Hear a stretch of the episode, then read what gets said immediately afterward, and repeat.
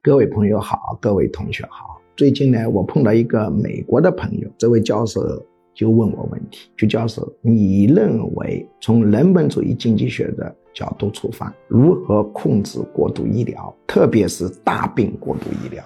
其实，大病过度医疗可是世界性的问题。从人本主义经济学的角度出发，一定是利用人的自私性去抑制人的自私性，而不是设法把人的自私性搞掉。搞不掉了，没办法的。那么，人本主义经济学的经典主张一定是用大病医疗监理公司来控制医疗费用的过度膨胀、过度医疗和服软医疗。那么，大病医疗监理公司它为什么会去对这些大病的这个项目进行监理呢？